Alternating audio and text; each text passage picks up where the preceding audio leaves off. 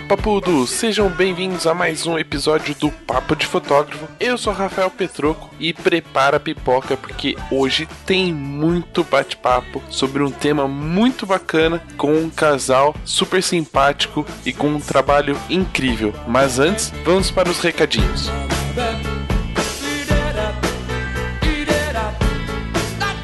Bom dia, majestade. Bom dia, Zazu. Eu lhe trago as notícias matinais. Vá falando.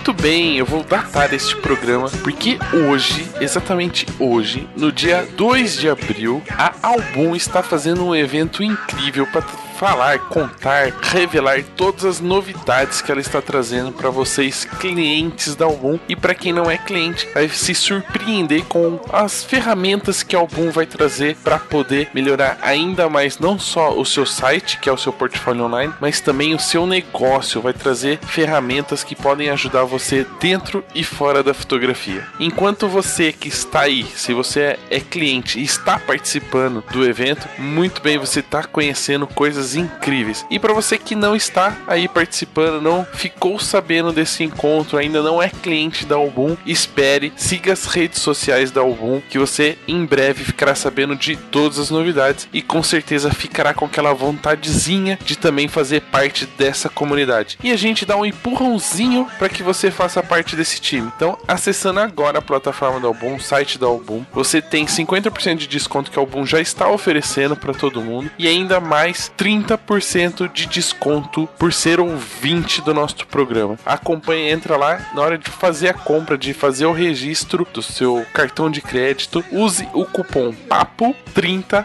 BOOM e você vai ganhar mais 30% de desconto sobre o valor que a Album já fazia, ou seja, 80% de desconto do valor que a Album tinha. Agora você pode ter, aí vai caber no seu bolso fazer parte dessa comunidade. E em breve a gente também vai trazer aqui no programa as novidades que o álbum está mostrando, né, revelando hoje no evento que ela está fazendo antes da feira fotografar.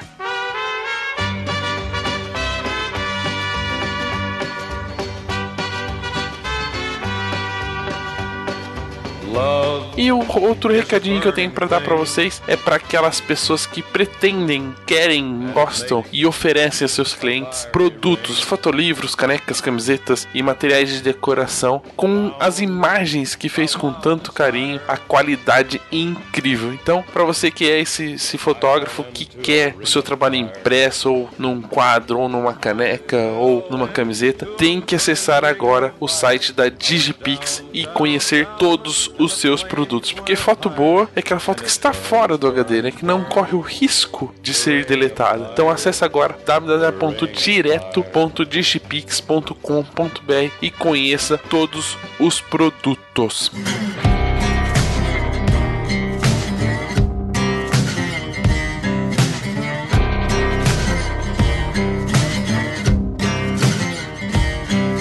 Um recadinho e uma novidade para você que nos acompanha, para você aí que está em busca de uma mochila legal para pôr o seu equipamento ou uma alça de couro bacana para você poder trabalhar com duas câmeras ou até mesmo uma alça mais simples para trabalhar com uma câmera de repente até no ensaio e ter uma alça legal, descolada, uma alça que represente o seu estilo de fotografia. Agora tem uma novidade para você ouvinte do Papo de Fotógrafo. A Big É parceira do programa e está dando 10% de desconto para os ouvintes que acessarem o site e fizerem o seu pedido. Você tem que usar um cupom especial que eles prepararam pra gente. Então, na hora de fazer a compra, digita lá PDF 1001. PDF 1001 é o cupom de desconto que o PDF vai dar 10% de desconto na compra de qualquer produto da Big Craftsman. Difícil de entender? Acesse o post deste episódio que tem o um link direto para o site, né? Porque até se eu letrar tudo aqui, já acabou o programa.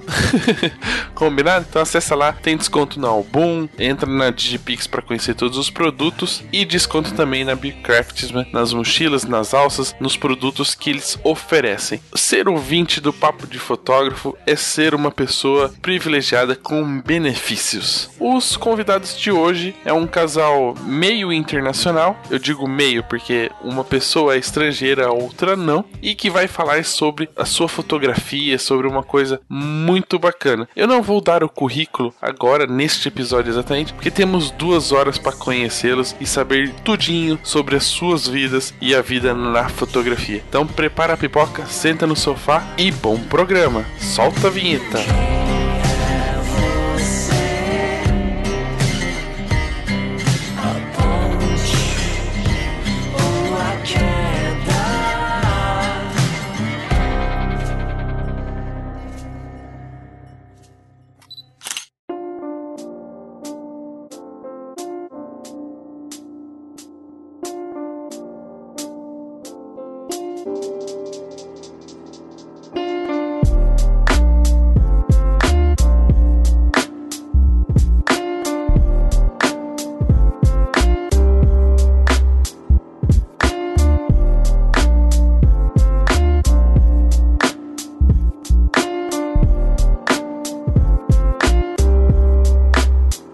Bom, e antes de dar as boas-vindas aos nossos convidados de hoje, eu preciso dar um recado para os ouvintes. Se que algum dia, é uma dica, é uma dica, se algum dia vocês quiserem participar do Papo de Fotógrafo, tenha um nome diferente ou um sobrenome difícil de dizer. Porque nós somos craques, somos especialistas em escolher pessoas em que o sobrenome é quase impronunciável.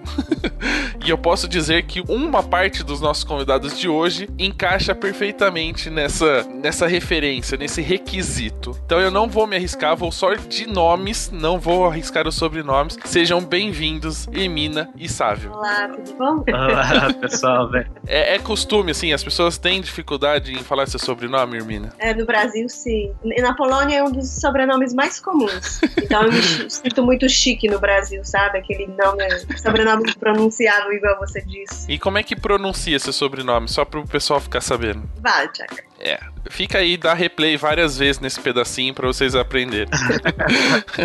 Como a gente sempre faz na abertura do programa, né? A gente dá as boas-vindas para os nossos convidados e aproveita e pede para eles contarem um pouquinho da história deles, né? Sejam com a fotografia e no caso de vocês, como se conheceram, se foi antes ou depois da fotografia, como é que rolou a história aí? Como é que é? Conta pra gente. A gente se conheceu mais ou menos há uns 13 anos atrás, 14, não lembramos exatamente a data mas a Hermina foi fazer um intercâmbio na Universidade de Brasília e a gente acabou se conhecendo por lá. E ela acabou ficando depois para fazer um doutorado e a gente já estava se relacionando e continuamos até hoje aqui com duas crianças que chegaram e estamos continuando nessa.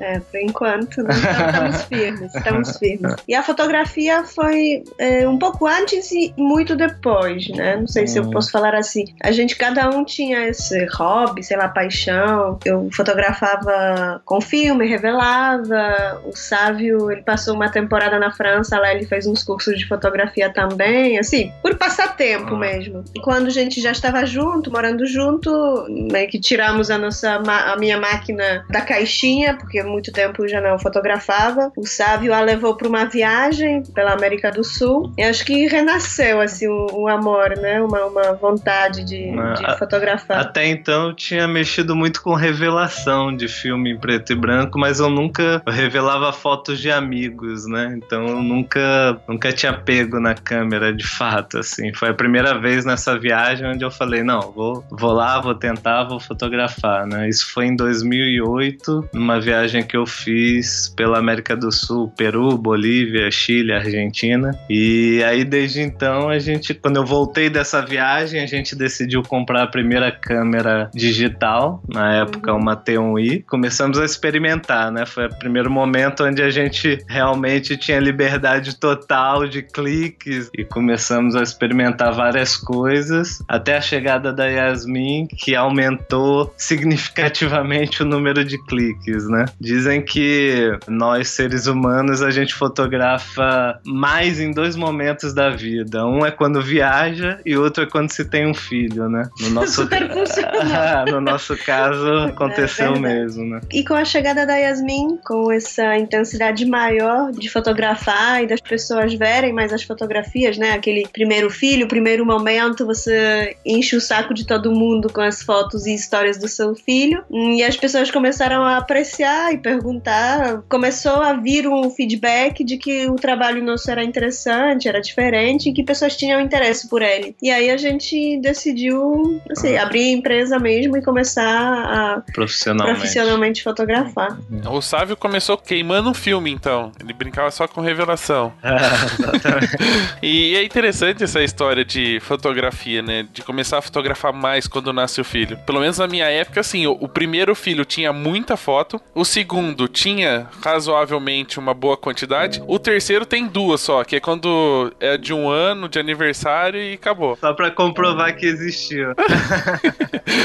É, eu, eu sou assim, eu sou do meio, mas eu primeiras imagens, primeiras fotos minhas, eu já tô em pé sozinha, quase que correndo pelo quintal. Então eu nem sei que bebê que eu era, assim. E é frustrante demais. A Nem que gente- seja uma foto, né? Mas A gente começou a ler muito sobre fotografia de família e começou a ler algumas histórias de pessoas que tinham, não sei, muita dificuldade de entender que eles não tinham fotos da infância. certos Aquilo, traumas. É, né? alguns traumas de infância por não ter foto e começar a achar que é adotado. Então tem casos assim é, surpreendentes a respeito do, do tema, assim. É, da né? Pela- presença ou falta das fotografias. é, pela né? ausência da memória, assim. Enquanto a memória, ela. É assim, representada nas imagens, Sim, né? sim. Imagens é memória. É, e principalmente pra uma época que a gente não tinha tanta informação, né? Então a gente acaba, o que a gente vê, acaba reconhecendo a casa. A gente tá falando de um modo geral, assim, até em estilo de fotografia, por ser uma fotografia mais documental, não tão artística, há alguns tempos atrás, e ser feita em casa, a gente sempre tem um sofá, né? É brega, mas era um sofá de casa. A estante que tinha em casa, e hoje em dia a gente tá numa vibe tão lifestyle que às vezes, por um futuro, se a gente pensar um pouquinho, é, não vai ter essas recordações. A gente pode ter recordação de como a gente era, como os pais eram e etc. Mas não tem uma recordação de como era a casa onde a gente morava, os móveis que tinham, né? essa questão da memória é interessante, né? Porque a gente é, muitas vezes pensa a memória, ela é como se fosse um, lá, um filme que passa na nossa mente, né? Então a gente vê às vezes um elemento, como você falou, o sofá, e aí quando a gente olha esse sofá, a gente volta no tempo e amplia, né? Para casa, para os próximos, para as pessoas que frequentavam aquela casa naquele momento, para os primos ou para uma série de coisas a partir, às vezes, de um objeto, de um elemento, né? Então, a- a gente, por exemplo, acredita que não necessariamente a gente precisa ter uma quantidade muito grande de memória, porque a, a nossa memória, ela, mesmo com pouca quantidade de fotos, a nossa memória consegue é, expandir, assim, né? A gente, através de, um, de uma imagem parada, a gente consegue transformar num filme de muitas horas, né? É, uma, como se fosse um estímulo, né? Um estímulo para a mente voltar naquele momento, vendo, revendo várias cenas, várias situações. Às vezes acho que a gente vê uma imagem e começa a ouvir vozes, né? Ou pensar em algumas situações. É, sei lá, um sofá, você pode lembrar de uma situação em que um primo arrancou um botão do sofá e o avô deu uma bronca nele, né? Então são coisas que realmente vão ampliando muito. Memória também, ela depende muito, a nossa leitura das imagens depende muito do momento que a gente está vivendo. Então, quando a gente é, é, sei lá, adolescente, olha para algumas imagens da infância, tem uma, uma reflexão é, X. Quando a gente, é, sei lá, tá no momento de casar, ou de construir família, ou já está com filho, a gente olha, volta para a mesma imagem e já tem uma outra reflexão, um outro sentimento, às vezes, né? Outras coisas nos tocam naquela imagem. Então, isso que é também muito bacana, que as fotos, elas, a gente fala, né, são atemporais, sei lá, um... por isso mesmo que a gente não basta ver a imagem uma vez, né? Dependendo do momento, se a gente perdeu alguém, se tá em, em luto, ou se tá, é, sei lá, em uma situação oposta, ou, ou é, estado de espírito oposto, a leitura da imagem vai ser totalmente diferente, né? E, e incrivelmente rico. Então, o que, ele, o, que o sábio está dizendo, que às vezes é, é uma imagem da infância, ou poucas imagens da infância, mas elas podem trazer à tona um monte de sentimentos e um monte de momentos diferentes agir hum, e até interagir com a gente de forma distinta. Distinta. Essa é a esperança do meu irmão, porque ele só tem algumas fotos. Então ele espera mesmo que remeta tudo isso que vocês estão falando. é, é, só precisa de um pouco de imaginação, né? Ou a gente contando o que era, né? Olha, nesse momento aconteceu isso. Aí ele vai, né? Porque a gente era, já era mais velho, provavelmente a memória tem, tem mais conteúdo. E o interessante é como a gente acredita que cada membro da família também tem uma percepção diferente a partir da, das imagens, né? Então muda no tempo, muda em relação a, a quem tá olhando. É, assim, é, é incrível, né? Como se você pudesse refazer o tempo todo uma história. Eu acho que isso que é o, o interessante, né? Não é fechado, é aberto, né? Ah, muda até o sentimento, né? Porque eu, eu fico imaginando assim, por exemplo, tem uma, uma vez meu irmão derrubou minha bicicleta. Tem isso filmado, né? Tem movimento etc. Mas eu vou, vamos imaginar que fosse um frame. Tem a, a bicicleta caindo. Ali tem vários sentimentos. É, é, meu pai rindo, porque achou a situação engraçada. É meu irmão com medo, porque provavelmente eu ia dar um tabefe nele. E, e eu bravo, né? Então, assim, é o mesmo momento, a mesma cena e cada um com sentimentos diferentes na, sobre a situação. E quando, quando vem a imagem, é lógico que hoje todo mundo ri, brinca, etc. Mas a gente consegue perceber que tem uma percepção diferente do momento, né? Acho que as famílias deveriam se reunir mais em torno do álbum de família e discutir todas essas questões, né? Uma espécie de terapia familiar. Seria, seria bem rico, né? É, e até mesmo para contar histórias, né? Porque provavelmente, a gente, o que a gente tá falando de memórias, provavelmente meu pai, por ser mais velho, já, já conseguir guardar mais informações. Provavelmente na hora de contar uma história sobre uma foto, ele vai ter muito mais uh, historinhas, né? Muito mais coisas para contar sobre aquele momento do que a gente realmente lembra. Principalmente quando a gente tem um ano, dois anos, que são apenas alguns lapsos, assim, do momento ou que aquela fotografia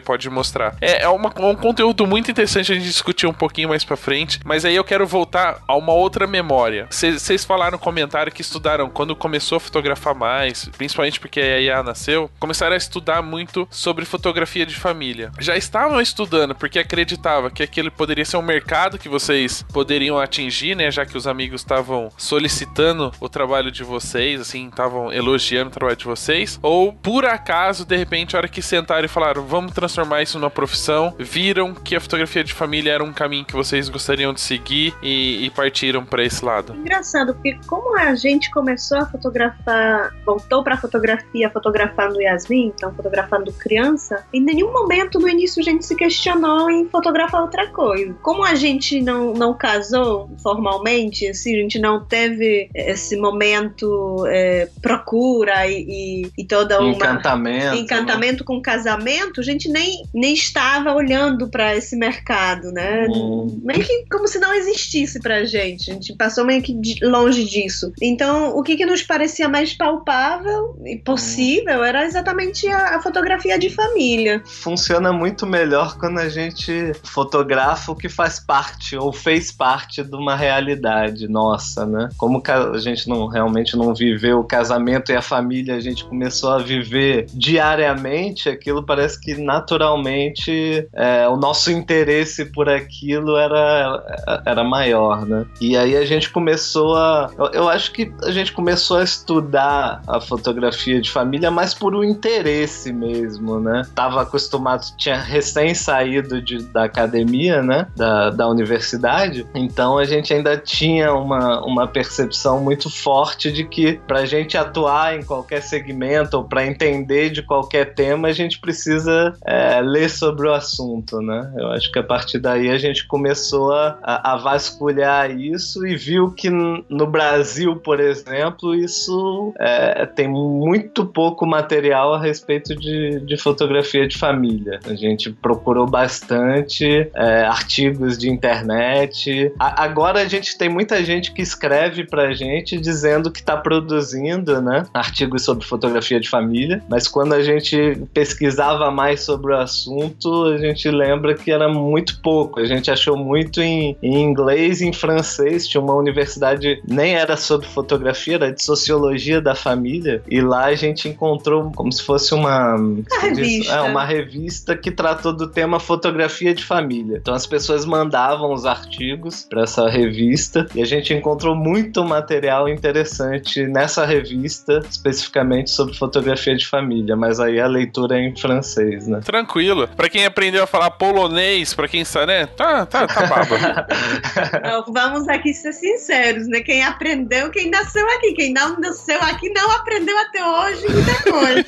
Eu ainda não aprendi muita coisa. Se aprendeu uma palavra em polonês, vale por umas cinco francesas. Pontuação, né? A gente, é engraçado que a gente agora transitando assim nas ruas, indo pro mercado, o maior, é, acho que a maior alegria da Yasmin entrando nos lugares, conhecendo pessoas. Antes dela dizer bom dia em polonês, ela fala: Meu pai não fala polonês. Mas ela fala isso em polonês. claro, claro. Aí eu acho que na verdade o orgulho todo é de que ela sabe falar até que o pai dela não sabe falar polonês. É, isso é uma desvantagem. Ou a parte boa é que ele pode levar ela pra qualquer lugar agora como tradutor oficial e não precisa pagar, né? É exatamente o que eu faço. Saio na rua e já pergunto se a Yasmin tá fazendo alguma coisa ou se ela, se ela gostaria de dar uma volta. E aí, falando assim, aproveitando essa, essa brincadeira, vem uma pergunta: o nome da empresa, né? O nome Panoptis. É porque ninguém conseguia falar seu sobrenome em polonês ou tem alguma outra história para a escolha desse nome? Aí a gente escolheu um mais complicado do que o nome, sobrenome da empresa. Não, tinha um tempo que a gente ficava com muita raiva desse nome, porque a gente pensou, gente, a gente exagerou. É um nome grego, era uma história linda, assim. A gente era muito apegado no início. Acho que a gente, apesar de que o Sávio é formado em, em eh, administração de empresas, acho que a gente cometeu muitos erros no início. E por muito tempo nos parecia que esse nome era um erro também. Que o nome em grego, e aqui na Polônia também ninguém sabe pronunciar, então acho que é mundial. Só na Grécia, talvez.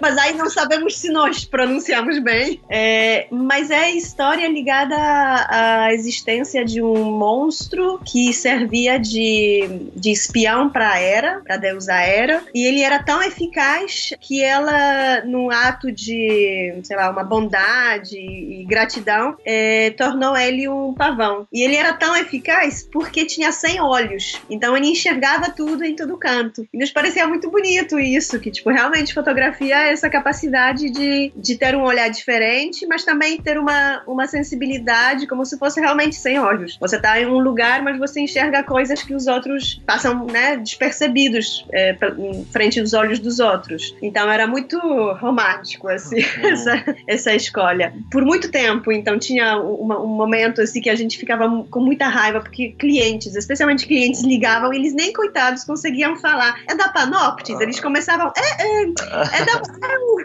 É, é fotógrafo de família? Era muito irritante, assim, a gente via o sofrimento deles. pra soletrar o site, Aí né? tinha, sim, aí tinha o, o pé mudo, né? Era, era muito complicado. Mas agora a gente vê que, que na verdade, é, é bastante útil, porque somos, de fato, duas pessoas, né? E, embora às vezes a gente, especialmente na fotografia autoral, usa nomes, às vezes usa o nome de um para é, submissão de alguns trabalhos, mas acho que é bastante prático, porque realmente, como é o nome grego, em qualquer lugar do, do mundo é a mesma coisa, né? A gente não precisa se preocupar demais, assim. É, eu acho interessante o fato também de ser um nome que, quando as pessoas falam, não vem nada à cabeça, no sentido de que não tem um significado que as pessoas conhecem, né? Então, é, eu acho interessante isso, que Sim, elas falam, mas não vem nada à cabeça. É né? que às vezes tem modas, todo mundo de repente tem um nome com alguma coisa, Sim. e de repente moda passa e, puxa, e o que, que eu faço com esse nome? Sim, Não é verdade, sim. sim. Hoje a gente passou a gostar, na verdade. Né? Começou a aceitar e. E soletra com felicidade. É. É eu entendi a jogada, esse negócio de separar e, e mandar, por exemplo, alguns trabalhos nomeados, né, no nome de um dos dois. Eu já entendi como é que funciona. Quando é pra prêmio, manda no nome da Hermina. Quando é boleto, vem no nome do Sávio.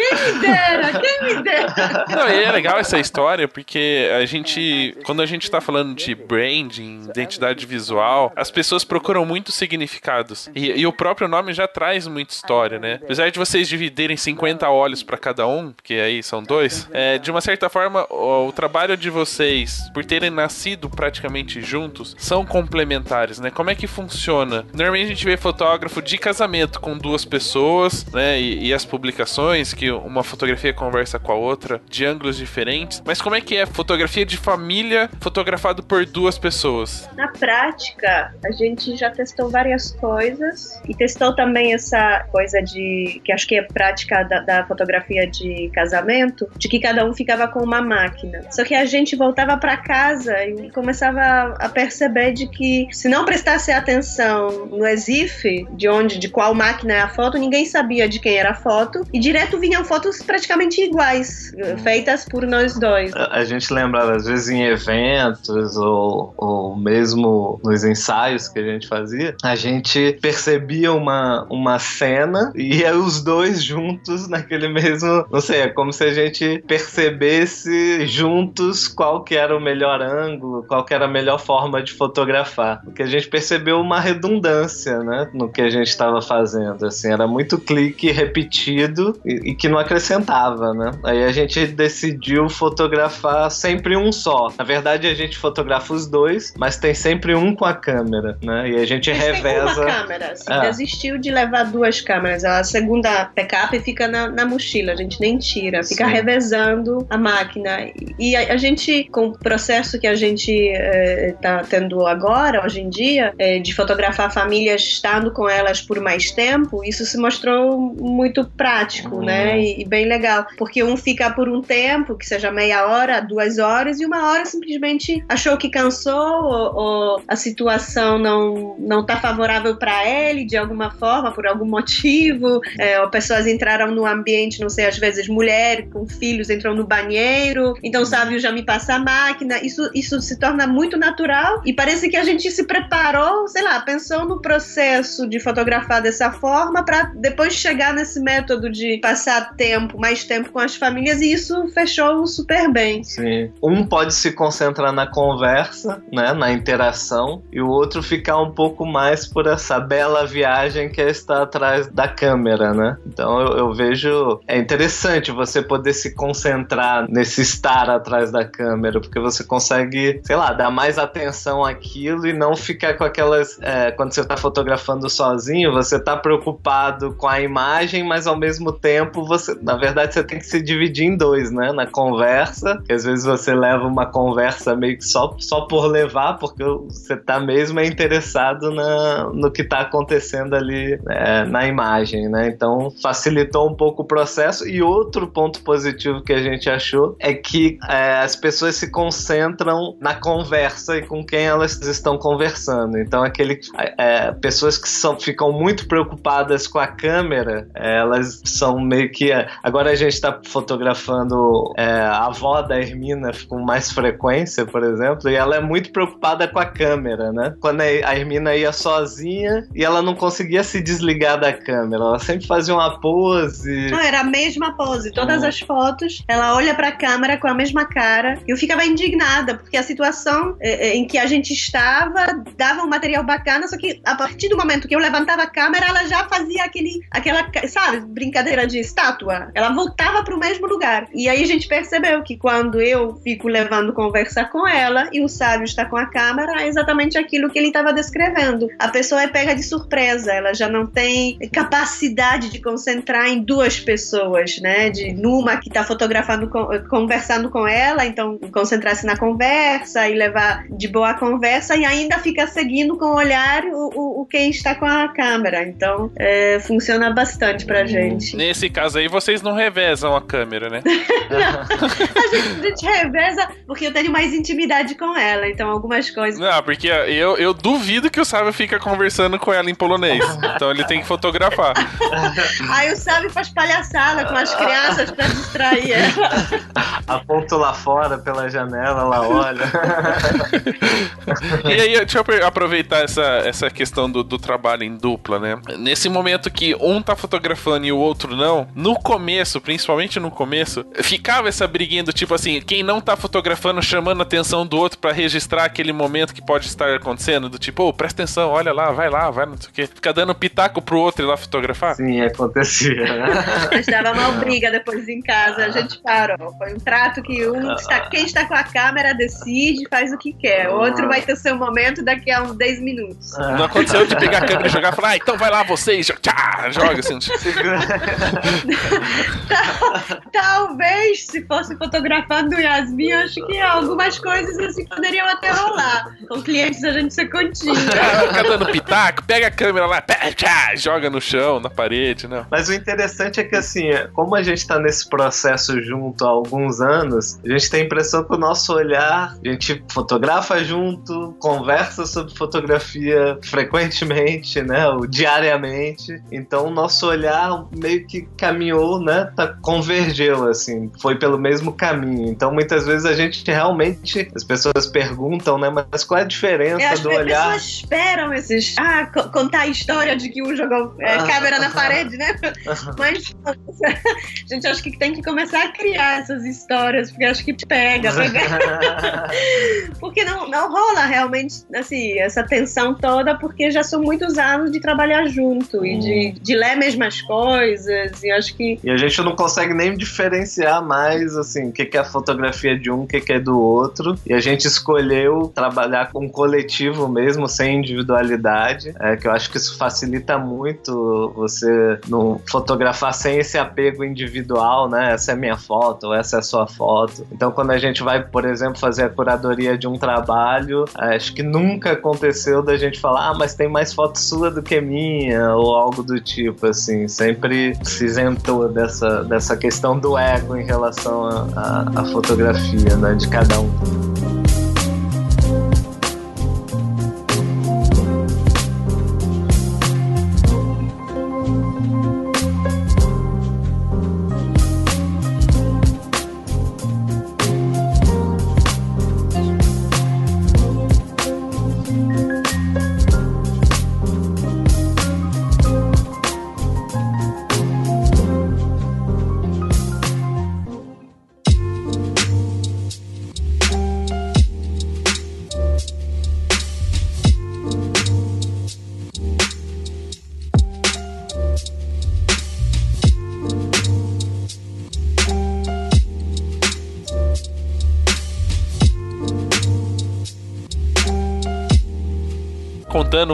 dessas histórias, né, principalmente do relacionamento de vocês do trabalho, é, a gente percebe que a fotografia não é só um trabalho pra vocês, né? Ela, ela é um estilo de vida, porque ela faz parte mesmo. Como é que é pra vocês é, lidar com isso? Como é que vocês se, se policiam? Como é que vocês diferenciam? Não sei como é que vocês se organizam. Isso aqui é trabalho, isso aqui é, é, tipo, a gente precisa largar um pouquinho do trabalho e cuidar da vida pessoal, ou não tem mais como separar uma coisa da outra? Hoje em dia, né, no mundo contemporâneo, a gente muito essa é, a vida do trabalho, né? Como se a gente, como se nós fôssemos duas pessoas, né? E no trabalho a gente age de uma maneira, em casa a gente age de outra maneira, e a gente resolveu é, juntar essas duas coisas porque nós somos um, um só ser humano, né? E também pela escolha, né? Acho que já começou com a escolha, porque a nossa. Eu estava terminando o doutorado quando a gente decidiu eh, jogar-se mais na fotografia. O Sábio estava fazendo também outras coisas. E acho que a escolha da fotografia era no início, assim, a gente eh, não imaginava que ia ser por tanto tempo. Sei lá, não, não, não tinha. Não, não somos muito planejados, organizados, e eh, a gente é meio que se joga na vida. Mas naquele momento a gente decidiu fotografar porque queria ficar muito tempo, assim, mais tempo com a Yasmin. A gente olhava alguns amigos, olhava todo um estilo de vida que hoje é aquela coisa de deixar o filho na creche desde cedinho, sei lá, seis meses de idade, é, pegá-lo às 19 horas, de banho tomado, comido meio que só para levar para cama. E a gente olhava aquilo e ficava um pouco frustrado. Na verdade, eram amigos até que, que levavam esse estilo de vida e, e compartilhavam com a gente essa frustração. E a gente viu na fotografia uma possibilidade de talvez fugir um pouco disso, né? É, de, de viver mais a, a infância dela, assim. E, e intuito era no início só a primeira infância, ela já tem sete anos, a gente continua que grudado nela,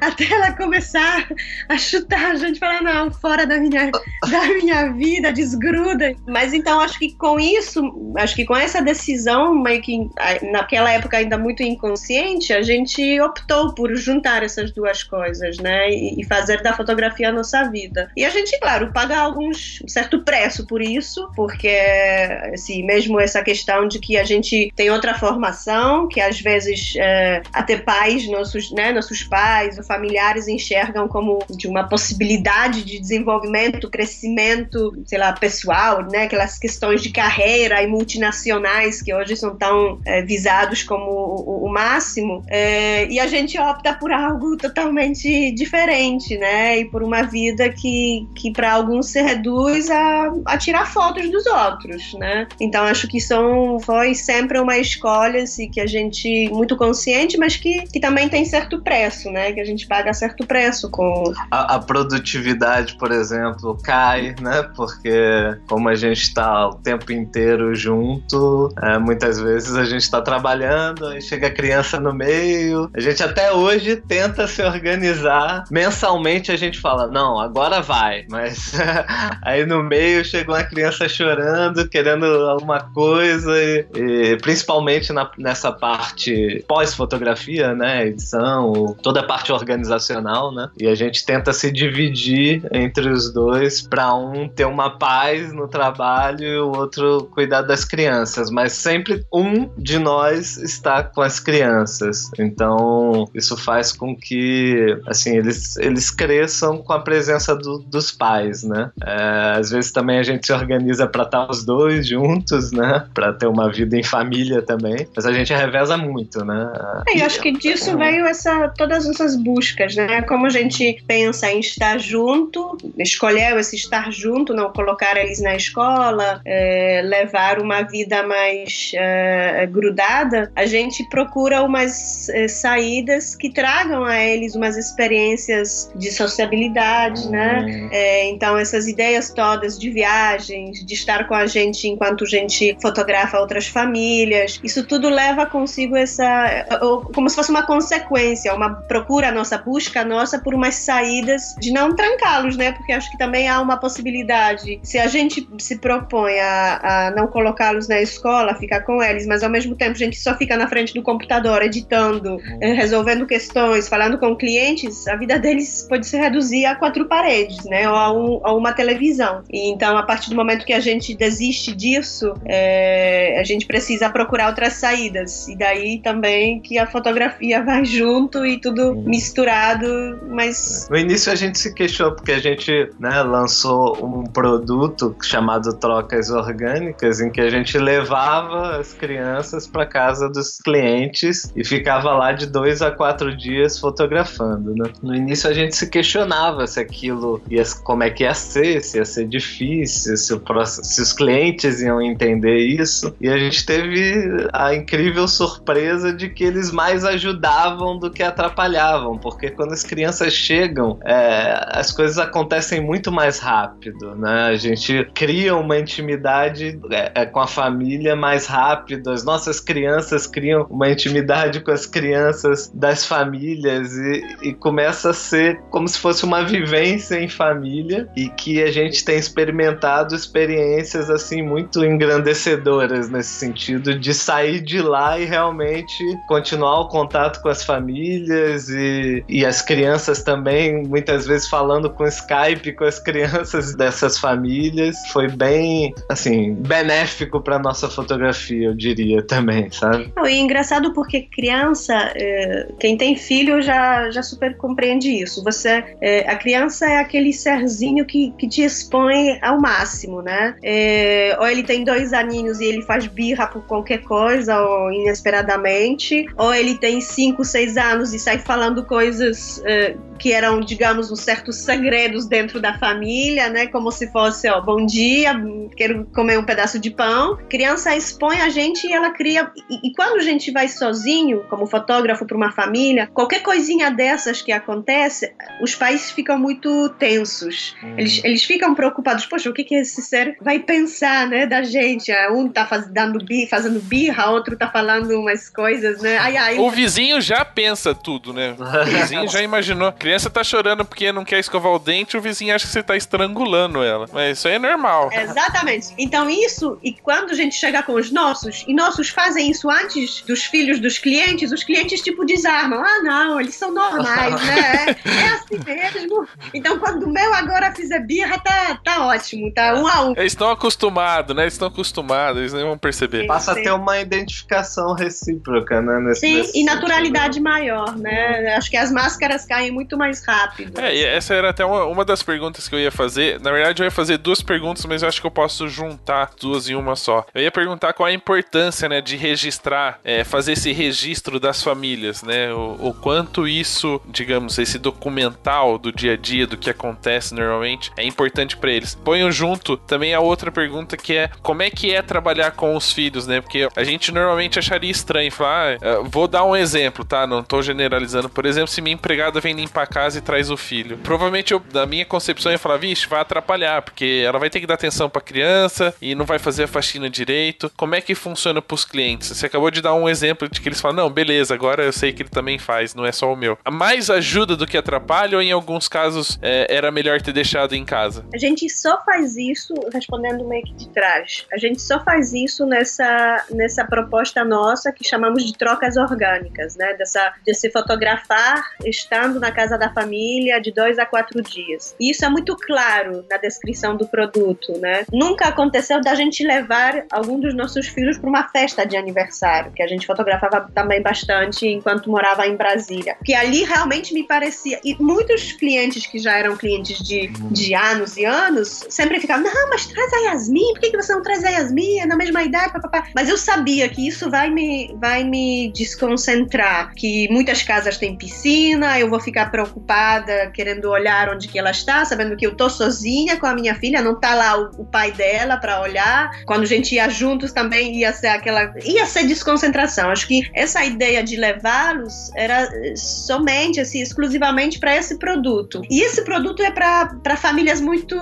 Sim, não quero chamar especiais, porque elas se tornaram muito especiais, se tornam sempre muito especiais pra gente. Mas para as pessoas, é, a maioria delas são criativos, são, são muitos fotógrafos, pessoas que têm uma percepção muito diferenciada do que, que é fotografia, que ela é feita de convivência, que pra gente é, registrar essa naturalidade a gente tem que estar também com eles por mais tempo. E não sei a questão da empregada, né, que você colocou, mas às vezes pensa que se ela deixa o filho em casa, sei lá, com uma vizinha, porque com quem ela costumava deixar ela não podia, ela vai fazendo faxina, mas ela vai estar o tempo todo tensa pensando onde que está o filho dela, o que está acontecendo com o filho dela, tentando ligar o tempo todo, ficando no telefone para saber o que que tá rolando, se o filho comeu, se o filho tá. Então, às vezes seria mais tranquilo, de fato, ela estar com o filho na sua casa do que deixá-lo em qualquer lugar que deixa ela tensa. Então, a gente, pra gente também, é, é, ideia de fazer esse trabalho de mais intimidade, pra gente era óbvio que a gente tinha que ficar mais tempo com as famílias. E a gente não podia sem nossos filhos. A gente não, te, não tinha com quem nem imaginava, nem passava na nossa cabeça deixá-los com alguém por dois, quatro dias, né? Ainda mais que muitas dessas famílias não,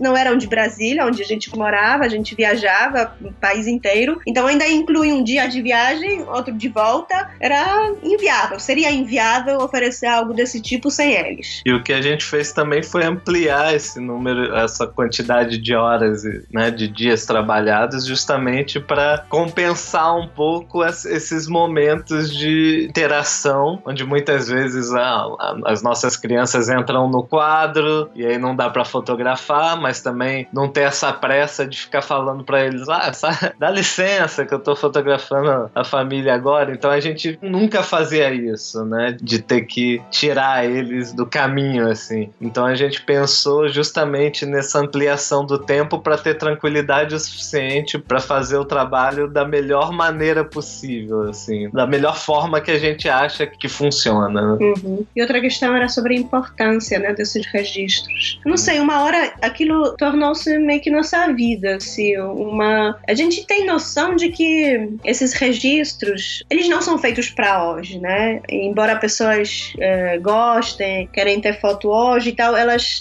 a gente sabe que, que importância disso é para daqui a 20, 30 anos, né? E isso acho que é um pouco até complicado no trabalho do fotógrafo, né? Às vezes até é, torna-lo é, desvaloriza, né? Torna-lo um pouco menos é, significativo, porque naquele momento parece que o que tiver é, no celular tirado pela mãe e pai é a mesma coisa, né? Porque tá ali, tem um registro. Mas primeiro que eu acho que trabalho que a gente faz realmente pessoas guardam de uma forma um pouco mais diferente do que é, as fotos que a gente tira com o celular. Até nós mesmos sabemos que já perdemos é, todo um, um, celular com tudo que tinha lá dentro, porque não fizemos backup das fotos, né? São fotos, é uma coisa muito do momento que a gente tira porque se encanta, mas não pensa em guardar. E eu acho que as imagens que um profissional tira, você tem um certo é cuidado é com, com, com, esse material. Que a fotografia não, não se reduz ao clique, né? E registrar a imagem. É o, todo o trabalho da imagem, né? Desde a concepção do trabalho que você vai fazer, né? A, o método que você utiliza até o, o, final, se é uma impressão, como você entrega e tal. Né? Então o trabalho do fotógrafo ele tem toda uma linha de, de raciocínio que faz com que aquele material seja mais rico e mais valorizado é, muitas vezes do que o trabalho de uma mãe ou de um pai, né? Por mais que às vezes fotograficamente, muitas vezes o trabalho dos pais não deixam a desejar em relação ao, ao trabalho dos fotógrafos, porque os pais eles têm acesso às crianças quase que diariamente,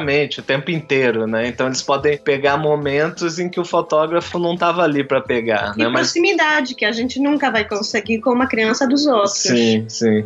Mas o fotógrafo tem todo esse trabalho estruturado, né? Então essa estrutura ela acaba ficando. E ainda essa questão porque você usou também eh, a palavra documentar, né? O documentar a, a, o cotidiano, o dia a dia das pessoas. Acho que nesse nosso trabalho a gente eh, se usa uma, uma técnica, de, digamos, documental, mas a gente se apega ainda assim muito à estética. Então, eh, não é em qualquer condição. Assim, a gente fotografa em qualquer condição de luz, a gente fotografa em qualquer lugar, mas se a família nos disser, ah, a gente poderia, em vez de fazer aqui em casa, passar dois dias numa fazenda na qual os nossos filhos cresceram, porque os filhos já são adolescentes, que nem foi o caso em, em Minas Gerais, de uma família de Minas Gerais, a gente acha maravilhosa, a gente acha o máximo, porque acrescenta um outro significado, é porque espaço representa é, outras coisas, né? Se mistura com a memória deles da infância. É, a gente preza, assim, família fala, ah, mas a gente poderia ir também, poderemos, podemos ficar aqui em São Paulo, podemos ir para casa na praia. A gente, poxa, vamos para praia, ainda mais que a família surfa.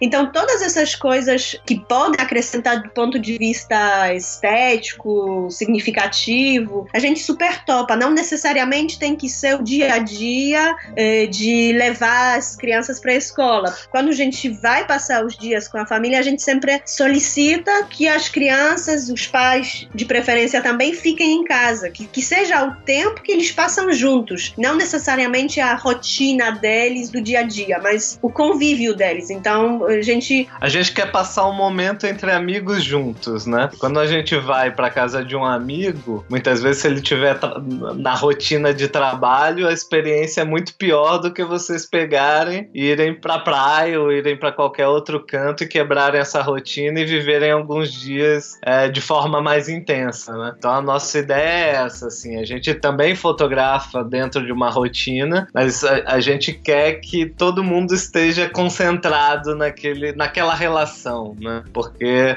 hoje a gente dá muito pouco valor às relações, né? A gente está mais na questão do trabalho, né? No, no corre do dia a dia, criança para lá, criança para cá, e isso tem sido a realidade de muitas famílias. E a gente quer que seja diferente, que sejam dias que realmente a pessoa lembre daqueles dias, não como um dia comum, mas que sejam um dia que tenham sido dias inesquecíveis, né? Eu acho que essa Sim. é a proposta nossa. E que apesar de que queiram passar momentos como amigos, amigos, amigos, negócios à parte, tem que ser pago, né? Não vem convidar eu para ficar em casa quatro dias querendo que eu fotografe de graça, né?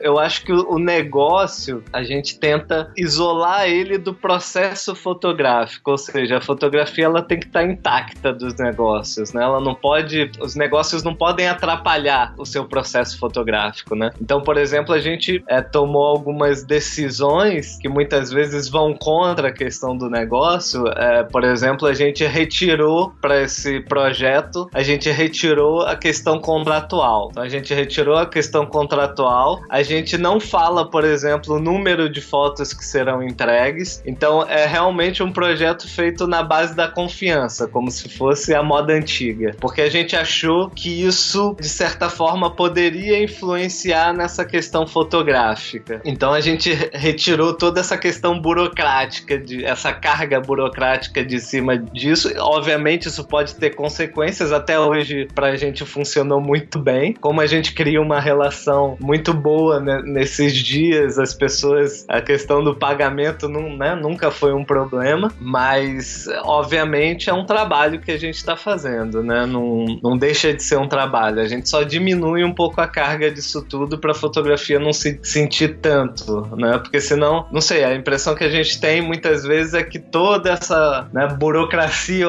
organizacional e de vendas e etc pode prejudicar um pouco essa, essa relação, né? Então a gente Sim, mas é só nesse projeto Sim. específico, né? Sim. também não não Não. não criar aqui a ideia da gente. A gente sempre fazia contratos, porque acho que é diferente você fotografar uma festa, você conhece pessoa durante meia hora, uma Hum. hora, depois fica quatro horas na festa. Eu acho que tem que se assegurar e a gente sempre fazia contrato. Mesmo Mas nessa- fotografia de parto, por exemplo, que é uma questão muito. Sim, que já era mais. precisava criar uma intimidade anterior e tal. E também um caso em que eh, a mãe chamou, ligou pra gente em cima da hora, a gente chegou, o bebê já tinha nascido, a parteira nem tinha chegado ainda, e isso foi super importante, ter um contrato onde tá dizendo que se isso acontecer, ou, falta do fotógrafo, eh, e não ser a culpa dele, ou seja, esse aviso chegar eh, tarde, o valor não vai ser devolvido,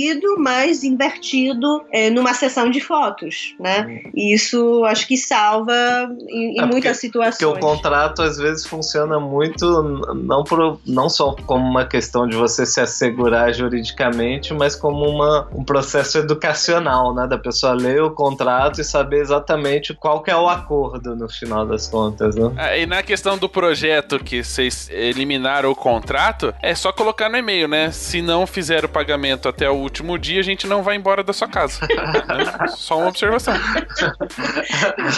gente só sai da sua casa vendo o dinheiro na conta. Boa, boa, gostei. É, a a única observação no e-mail, ó, o projeto é assim, não tem contrato, mas se o pagamento não for realizado até o último dia, a gente não vai embora. Pronto. Uma linha de contrato.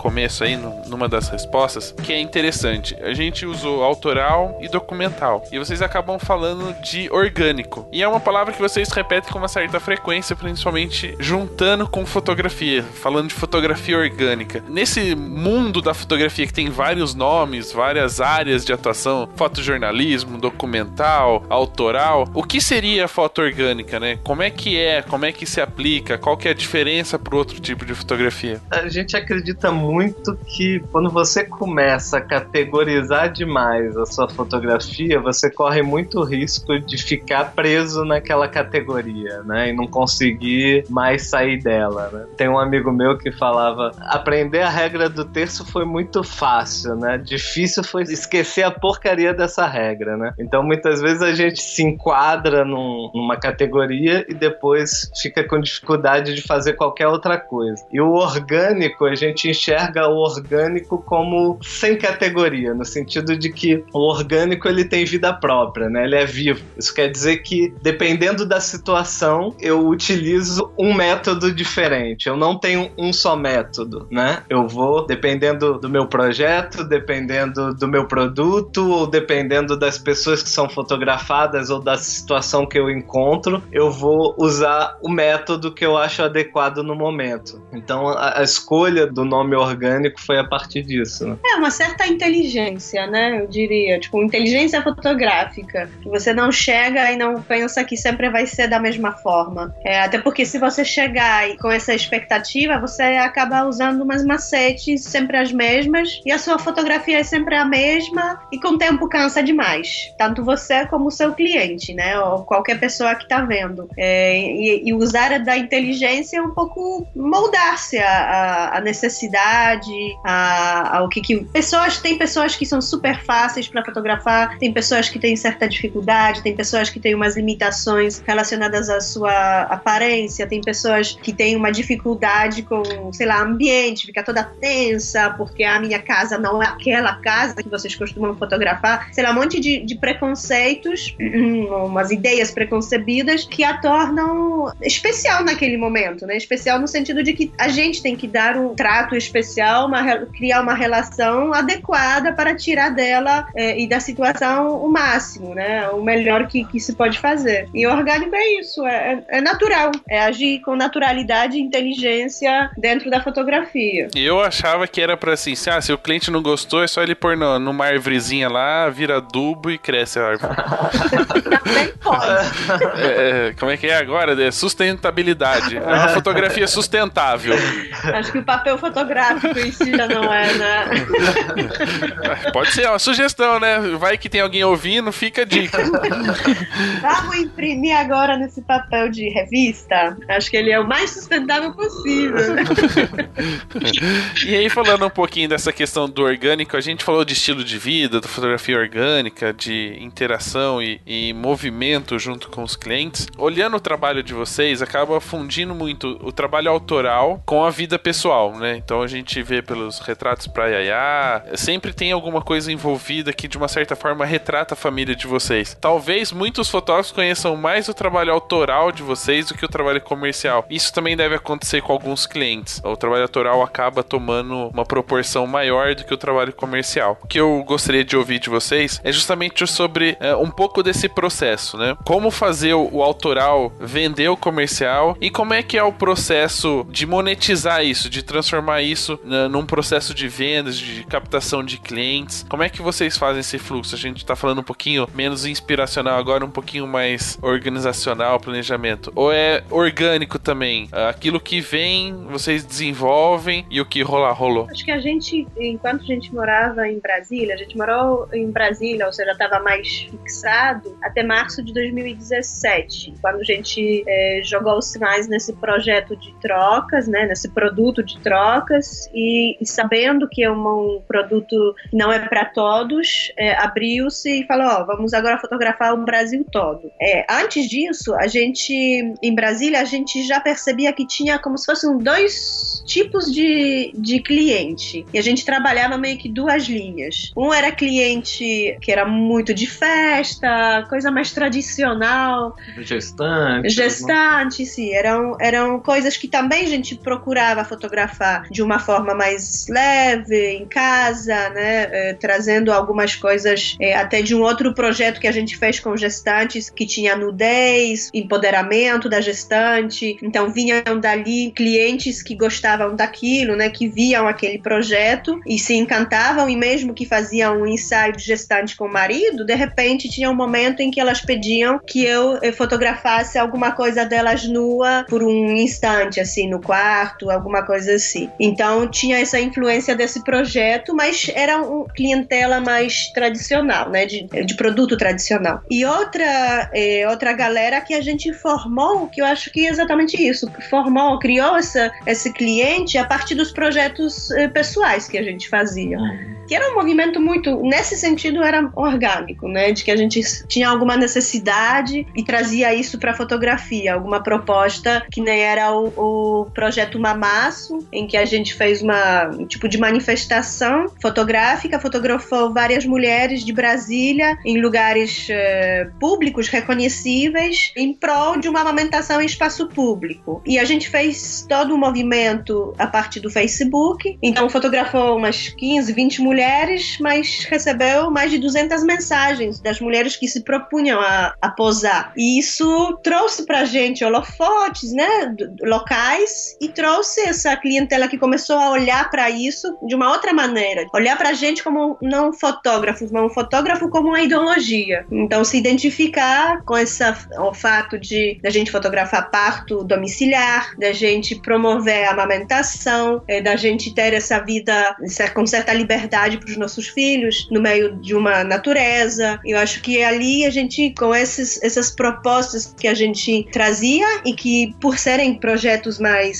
sociais, né, ganhava a visibilidade da mídia, vinham as pessoas que, que por essa identificação também nos procuravam e que eram para outros produtos. Mesmo se fosse festa, era uma festa num parquinho público, mais ensaio, mais essas vivências, né? Acho uhum. que foi um pouquinho criou essas duas linhas assim. Uhum. Mas de qualquer forma, assim, também respondendo ao seu questionamento, a gente deixa essa parte orgânica muito para fotografia e para relação com as pessoas, né? Ah, não sei, eu acho que hoje em dia as pessoas, quando elas vão consumir um produto, elas querem saber de quem estão consumindo, né? E a gente tenta ser o mais honesto possível naquilo que a gente está propondo, né? Mas na parte de gestão, é óbvio que você precisa de um movimento, podemos não dizer que seja orgânico, mas precisa de um movimento consciente, precisa de um planejamento. As coisas não acontecem, aquela história que muitos fotógrafos dizem, né? Que eu já ouvi em vários lugares, ah, tudo aconteceu tão naturalmente. Não é bem assim, sabe? A gente precisa saber o que está fazendo, sabe? A gente precisa entender de gestão, a gente precisa entender de marketing, a gente precisa saber como as plataformas digitais funcionam, até para pegar esse projeto orgânico que a gente fez e transformar numa espécie de produto vendável, né? Porque se você não lapidar a coisa, fica tudo muito confuso para as pessoas. Então, acho que esse processo de marketing, principalmente, é você pegar esse processo fotográfico que a gente encontrou de forma natural e lapidá-lo de uma maneira que as pessoas entendam qual é a nossa proposta e o que a gente está vendendo. Obviamente, assim, a gente acha que o marketing ele tem que acompanhar esse processo e não ser um principal, né? Eu estou vendendo algo substancial, então, assim, o marketing é meio que um staff, né? Ele não é o principal, mas ele, ele é importantíssimo para a gente mostrar aquilo que a gente está fazendo para o mundo, né? Senão é melhor fazer para você mesmo e, e guardar isso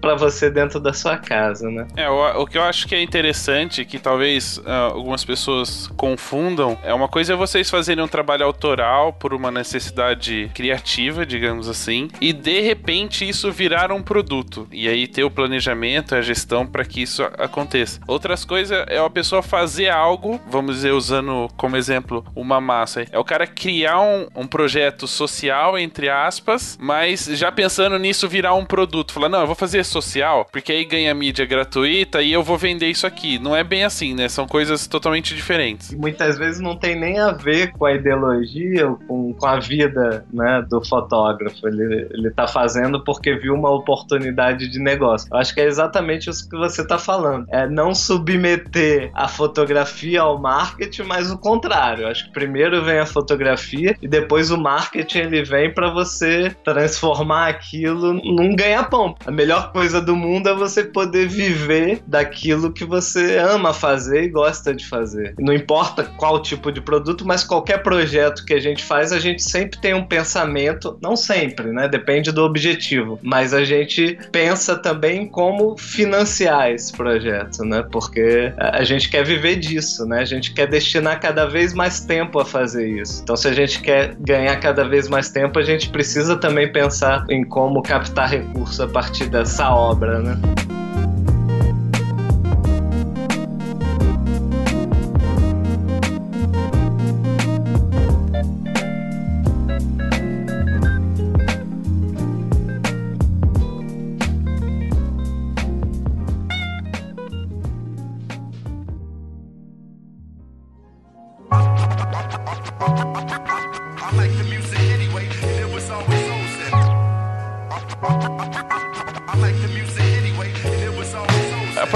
Que a gente comentou um pouquinho dessa vivência, essa nova experiência em outro país, eu queria perguntar para vocês, é lógico que essa mudança foi planejada nos mais diversos meios, principalmente é, levando em consideração que vocês vivem de fotografia e precisariam continuar vivendo dela nessa mudança de país. Mas vocês já tiveram a oportunidade de fotografar pessoas, famílias do mundo inteiro. Como é que é essa experiência? As pessoas realmente são muito diferentes uma das outras, culturalmente falando? Ou o dia a dia é praticamente parecido, o que muda muito é o contexto financeiro do país, um pouquinho dos ideais, mas dentro de casa a criança é birrenta e o pai fica bravo sim, é tudo igual. Quais são as principais diferenças entre as famílias? Cada lugar tem uma característica diferente, né? Quando a gente viajou mesmo pelo Brasil, o Brasil é um país continental, né? Então cada região tem uma, uma peculiaridade diferente. A gente sentia isso quando começou a fotografar em várias regiões, como existe uma identidade local, né? Isso a gente pode ampliar para o mundo inteiro, né? É, então cada lugar tem suas peculiaridades, mas no final nós temos algo em comum, que somos todos seres humanos e agimos muitas vezes da mesma forma, né? Em, em muitos casos, como no Brasil, como em qualquer lugar, a câmera deixa as pessoas muitas vezes envergonhadas. É, você precisa se conectar às pessoas. A gente tem que ser um pouco mais observador do que tentar é, implantar a nossa maneira de ser o tempo inteiro, né? Então, aqui, por exemplo, as pessoas não são tão conversadoras quanto no Brasil. Então, a gente não pode chegar de uma maneira brasileira de ser que não, não encaixa muitas vezes. Né? Agora encanta. Eu tenho a hum. impressão que, que essa abertura brasileira, essa coisa de Sim. estar mais solto e conversar e contar sobre si, eu sim, acho que isso encanta pessoas aqui que são bem mais fechadas, né? E às vezes você vê que vivem numa vontade de ter um pouco mais de liberdade para falar, para desabafar. Eu acho que o que a gente viu aqui foi interessante que a fotografia brasileira, comparando com a europeia, ela está bem mais na frente. É, essa questão do registro documental, comercialmente ela, falando. Sim, comercialmente falando, ela está mais é, ligada na, nos Estados Unidos, que são pioneiros na, na fotografia de família, é, tanto como antigamente eles tinham aqueles retratos anuais, sempre no ano novo, e toda a família fazia, e muitos fotógrafos só viviam disso, e como depois passando pelo lifestyle, agora trazendo a, a fotografia documental, o brasileiro está mais antenado, né? Tem, e não é, indivíduos, mas os movimentos, né? Todos. É claro que tem seu, seu perigo em cair nas modas, mas ainda assim está mais adiantado. Aqui na Polônia, por exemplo, Europa de modo geral, a gente viu é na Alemanha Portugal, é, ainda se vive muito no estúdio, devido a, ao tempo. É, tipo, bom, aqui, por exemplo, mais de seis, sei lá, uns oito meses do ano tá frio. E não é só frio no sentido, ah, não podemos fazer algo fora, mas também escuro. Tipo, três da tarde, quatro da tarde tá escuro. Então, você fotografar dentro de uma casa, você tem luz bem marromeno das 10 até duas da tarde. É, e apartamentos, né? Apartamentos, casas são mais escuros porque é caro aquecer a casa, então as janelas são menores. São espaços muito mal iluminados, é, se pensarmos, contarmos com a luz natural. Então ainda tem muita tradição, a cultura de estúdio. Estúdio que é, é também mais, é, mais rápido, mais barato, mais, né? Em termos de valores também a gente ficou surpreso, assim, que se praticam valores mais baixos do que a gente praticava no Brasil. Então foram umas surpresas, assim, é, bem, sei lá, não necessariamente tão felizes. Por outro lado, a gente fez umas coisas aqui que a gente não fazia no Brasil, que é trabalhar para as empresas, que trazer esse nosso produto é, de família ou experiência de fotografia autoral é, para o mercado é, empresarial, no sentido de ter um projeto financiado, feito com toda é, liberdade, coisa que no Brasil, talvez pela crise que se sente mais dentro desse mercado empresarial, não rola, né? Ou está cada vez mais fechando. Então, você entrar nisso hoje é, é super difícil, hum. né? Ainda mais você, sei lá, que nem a gente morando em Brasília e não num grande centro como São Paulo. É... Por outro lado, também aqui não existe o meio, né? Que você paga um valor pequeno mensalmente, é, você tem que pagar um valor de microempresa, você tem que abrir uma uma empresa para poder atuar. E até é impossível você atuar é, ilegalmente, né? Não existe essa,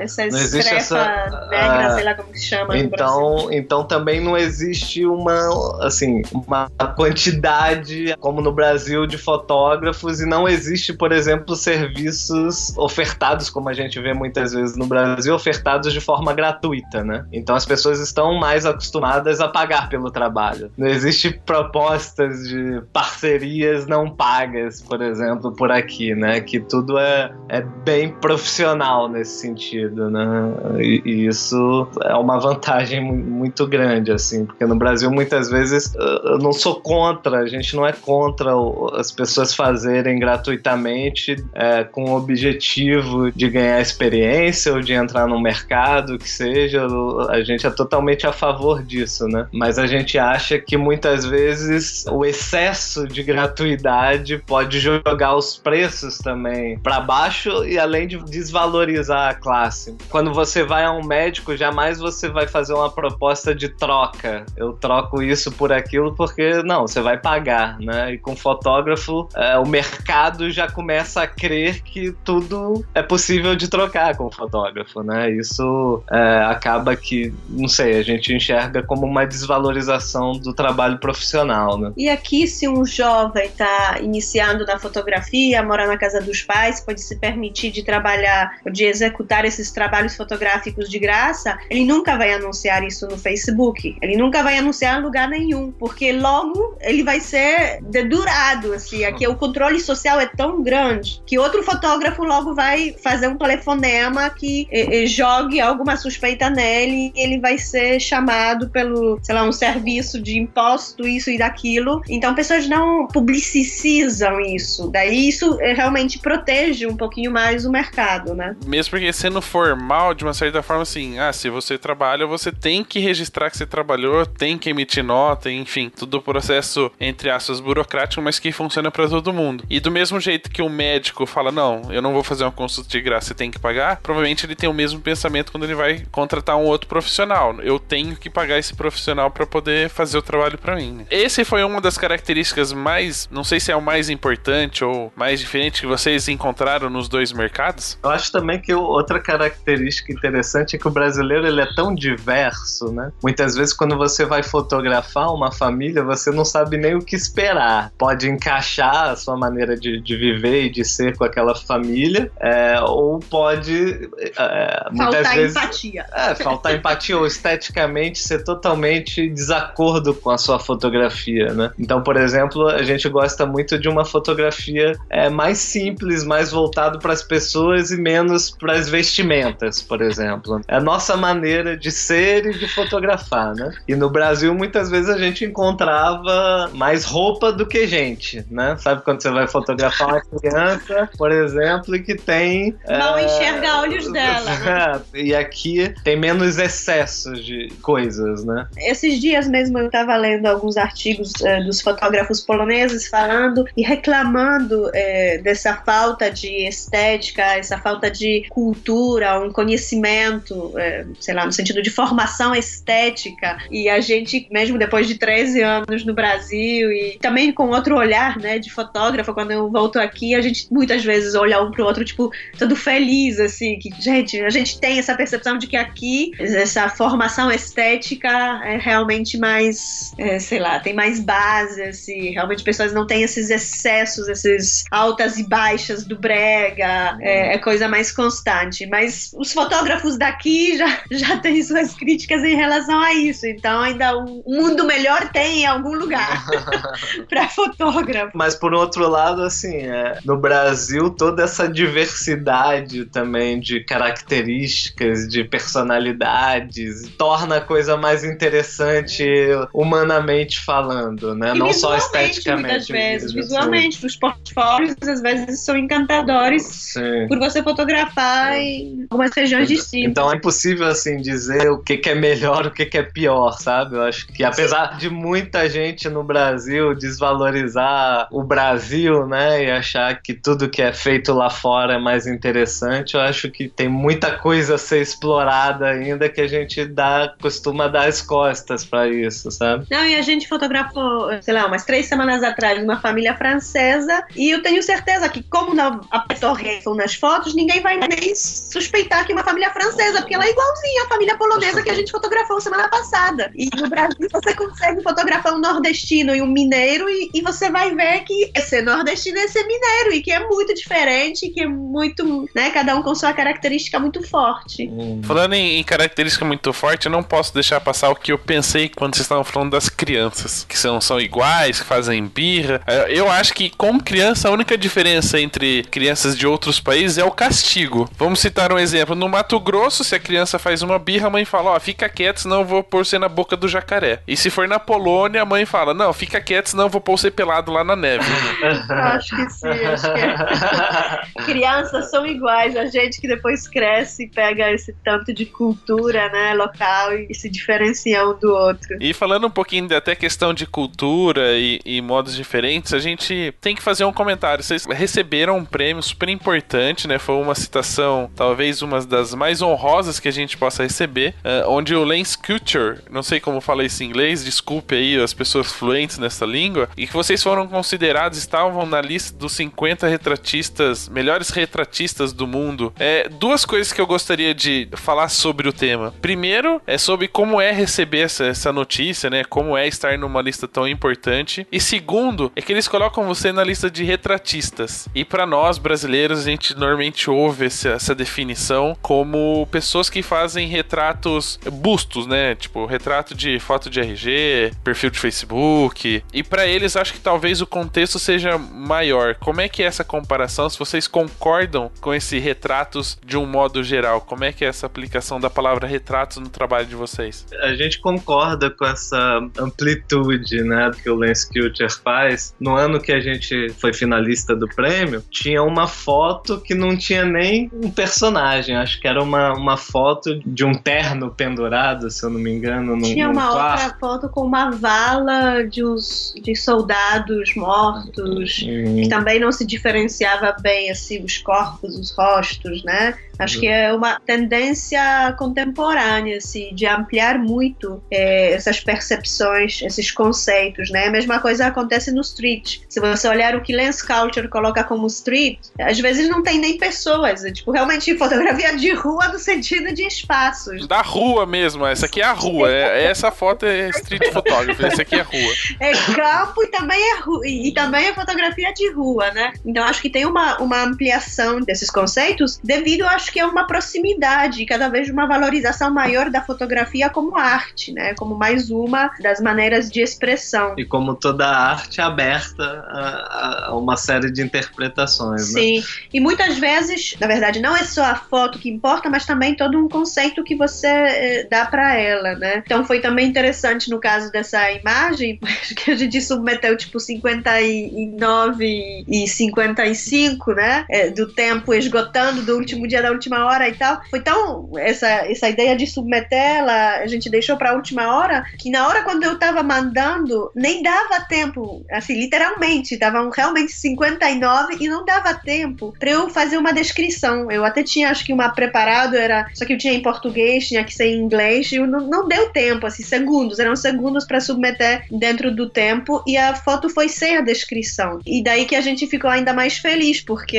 foi a imagem mesmo que convenceu porque hoje em dia é sempre uma imagem e uma, um texto, ou para a imagem é, em separado, ou para uma série, que de alguma forma contextualiza, às vezes explica, às vezes descreve, e às vezes você olha uma série, pensa uma coisa, você lê a descrição, caramba, é totalmente sobre outra coisa que está se tratando aqui. Então é, é, é uma coisa muito ligada, eu acho que o, a arte, né, o conceito, a, a formação do artista, o que, que ele quer passar, qual é a temática que ele trabalha tudo isso está, está muito junto. É, eu, já, eu já vi outros concursos, é, não tão renomados quanto o Lance Culture, que eles, eles restringem o retrato a uma distância focal, por exemplo, né? Uma objetiva, sei lá, 85 milímetros para cima. É, antes disso, já nem é mais retrato. E o Lance Culture realmente ele amplia essa percepção, ou seja, retrato ou não retrato não é uma questão técnica, é uma questão filosófica mesmo, né? Sim, de, de- do que que você, né,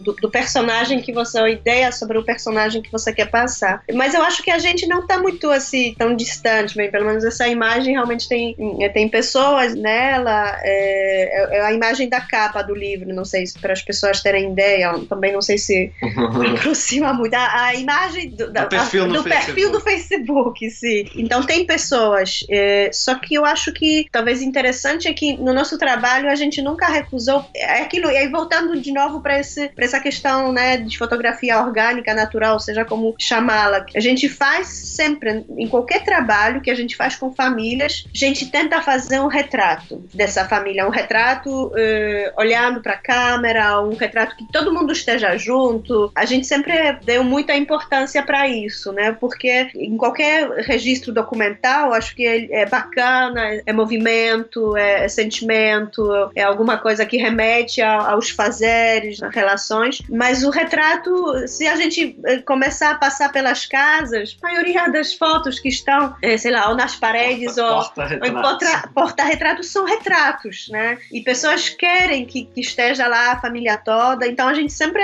eh, exerceu isso, sempre, sempre pensou em fazer, e eu acho que eh, então tem um lado que nem você chamou retratista, né? Na gente, nesse nosso Então, o trabalho. livro Retratos pra Yaya é muito composto de retratos no final. Né? Não- Sim, É documental, mas é, é retrato, né? Eu acho que uma coisa não elimina a outra, né? Assim, eu acho que pode ser documental, ser orgânico, pode ser é, retrato. Assim, eu acho que a, a gente não distingue muito essas categorias, né? E é, Eu acho que retrato, de modo geral, não sei qual seria, porque hoje também você tem, que nem eu, eu sou antropóloga, é, a palavra mais importante para o antropólogo é cultura. Tem um cara que fez um livro com só com definições do que é cultura, tem mais de 100 ali no livro dele. E acho que é a mesma coisa com retrato, né? Esses conceitos que cada um vai ter, mas eu acho que uma definição própria. Mas eu acho que retrato, de alguma forma, é é uma é imagem em que você conscientemente estabeleceu ligação com o fotografado, né? Então, muitas vezes ele não precisa olhar no momento da foto, mas em algum momento ele olhou para você. Ele, vocês criaram uma conexão, né? Que na verdade eh, ultrapassa muitas vezes a imagem. Ou seja, se a pessoa na- no, no retrato olha para a foto, ela não olha para o fotógrafo. O fotógrafo é só um- uma conexão desse fotografado com quem depois vai olhando para essa imagem, né? No caso dessa foto em específica, não sei, acho que o olhar da Yasmin, quando o observador olha para a imagem, ele já não está pensando no fotógrafo, né? Ele está constituindo uma relação direta com olhar dela, né? E em relação ao, ao prêmio, assim, obviamente a gente ficou é, super feliz, assim, teve uma carga de surpresa também, né? Que a gente nu- nunca espera. Foi a primeira vez que a gente tinha sido a primeira vez que a gente submeteu no Lance Culture. Ah, foi sorte principiante, então. Ah, foi... Foi, foi. E de qualquer desses eh, grandes, assim. Foi a Hum. primeira vez que a gente mandou foto para um concurso desses grandões, assim, de fora. Então foi super motivador. E foi bacana também porque eles têm uma série de apoio que eles dão depois para esses finalistas. Então a gente. eh, nossas imagens das séries que a gente submeteu ali depois eh, aparecerão em vários festivais, aparecerão matérias, matérias sobre o livro na, na página deles. em japonês, em coreano, em russo. Ai, gente, que a gente não conseguia ler a matéria, mas Porque não tinha versão em polonês da, da, da matéria. Se tivesse, tava resolvido. prêmio. Uma, consultoria com o editor. Eu acho que foi uma série de coisas que realmente, então, são motivadoras e, e ajudam em, em você definir um pouco o caminho do trabalho. Acho que foi bem legal pra gente, né? E só pra finalizar o tema dessa definição de retratos, eu tenho a minha definição de retrato, que vai pra um livro. Retrato é quando eu trato a foto duas vezes.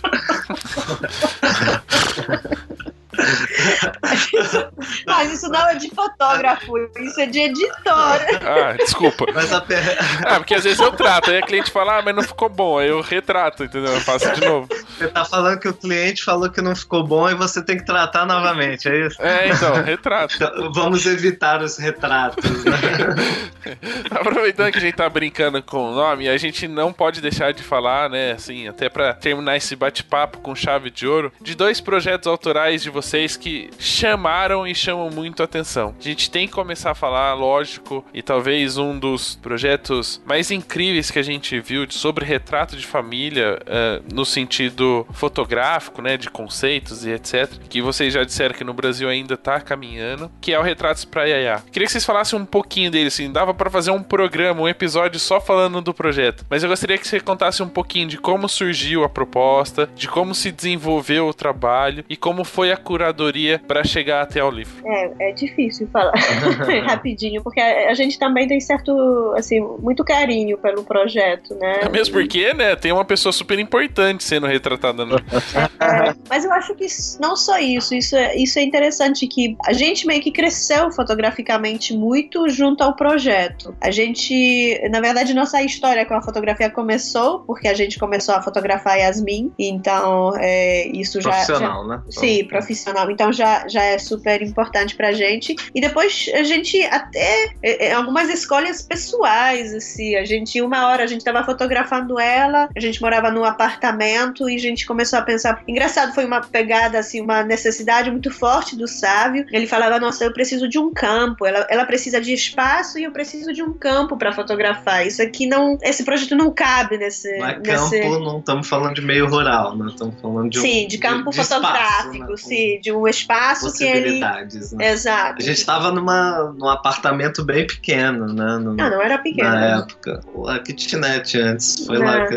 Então começou uma perseguição de achar uma casa. Isso tudo, assim, vai se voltando para esse desenvolvimento, né? Para essa criação que a gente, de alguma forma, perseguia é, fotografá-la, ter um registro dela, que era uma coisa muito pessoal, mas ao mesmo tempo a gente olhava para isso fotograficamente, assim, com a mesma importância. Então, para ter um espaço, para ter luz, para ter é, né, possibilidades de cena. E aí a gente fotografou Yasmin no livro, assim, entraram fotos de quatro anos. Então, primeiros dois anos realmente a gente, um ano, primeiro a gente achou que realmente era muito experimental e não já não cabia nessa linguagem que a gente desenvolveu depois. Resumindo, nós éramos muito ruins no começo, resumindo. A gente, a gente tinha que entregar umas fotos do nosso convívio familiar para o visto do sábio essa semana. E eu peguei umas fotos, começamos a vasculhar aqueles HDs de início. A gente riu tanto do tratamento que as imagens tinham, que era, era uma, uma piada. Em todos os sentidos, gente, gente mudou, gente, gente desenvolveu-se. Eu acho que, na verdade, é super legal isso, né? Você vê que você está em movimento, que não está parado. E eu espero daqui a cinco anos ter a mesma percepção do livro que a gente criou, entendeu? e foram retratos que a gente tinha uma ideia, por isso que também o livro chama Retratos pra Yaya, não da Yaya, porque a ideia não era torná-la um personagem, né, especial e principal de tudo, mas que sejam registros para ela, para ela um dia se reconhecer naquilo, para ela ver como que era a nossa vida com ela, e para ela saber quais eram essas experiências da primeira infância que a gente acredita que realmente são as experiências formadoras da nossa personalidade. E, e daí também foi interessante porque com o tempo a gente percebeu que a gente não aparecia nas imagens, que a gente estava tão focado para ela, mas dela e tal, que a gente começou a se é, fazer também um trabalho meio que terno assim de aparecer nas imagens, né? Como todos nós temos assim, não somos pessoas mais vaidosas, temos certas limitações em relação à nossa aparência e a gente ficava meio que fugindo sempre, né, da, da câmera. Um fotografava, mas outro, ah, não, peraí, deixa. E aí começamos a, a trabalhar nesse sentido de aparecer também, porque afinal, se é pra ela, cara, ela vai olhar aquilo e vai pensar, não, eu passei tudo bem, mas eu passei sozinha essa infância, né? A gente meio que, né, abandonou certas carreiras para dedicar-se a essa, esse estar com ela e de repente ela nem vai ver a gente nas fotos. Então daí também saíram os desdobramentos para outros projetos que são mais ainda mais pessoais, então estão mais estão na gaveta só pra gente, é, mas foi super benéfico em vários sentidos. E por fim a feitura do livro, né, que a gente decidiu fazer pela campanha de crowdfunding. Na época a gente não se dava conta, eu acho, mas era um putato de coragem,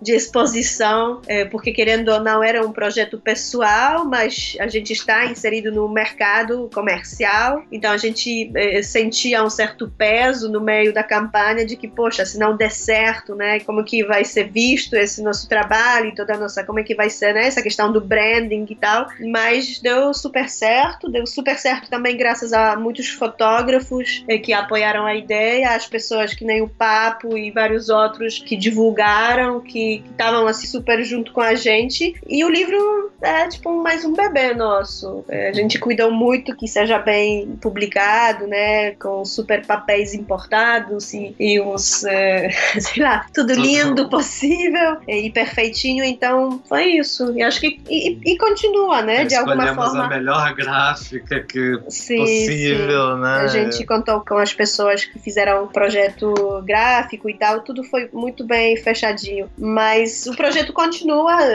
assim, a gente continua fotografando a Yasmin, Caie também. É, a edição 2 do livro vai ser Retratos de Kaká. Mas é engraçado que também a gente já percebeu, tá fotografando mais em cores, é, o Retratos para Yaya, é, na sua maioria é PIB, então a gente já tá vendo nossos encantos do momento e diferenças, eu acho que isso, é, isso também é bacana de se observar. Talvez um, não só um projeto fotográfico, mas um projeto de autoconhecimento e autossocialização em família. Sim, sim. Esse projeto nos ajudava muito também a observar mais ela, né? Eu acho que pra gente fotografar da melhor maneira possível, a gente tem que observar, né? Então a gente ficou realmente e continua nessa, né? Nesse observar constante, assim, porque a gente não queria, dentro do livro, a gente tinha uma ideia de pegar imagens que falavam mais dela do que do fazer dela, né?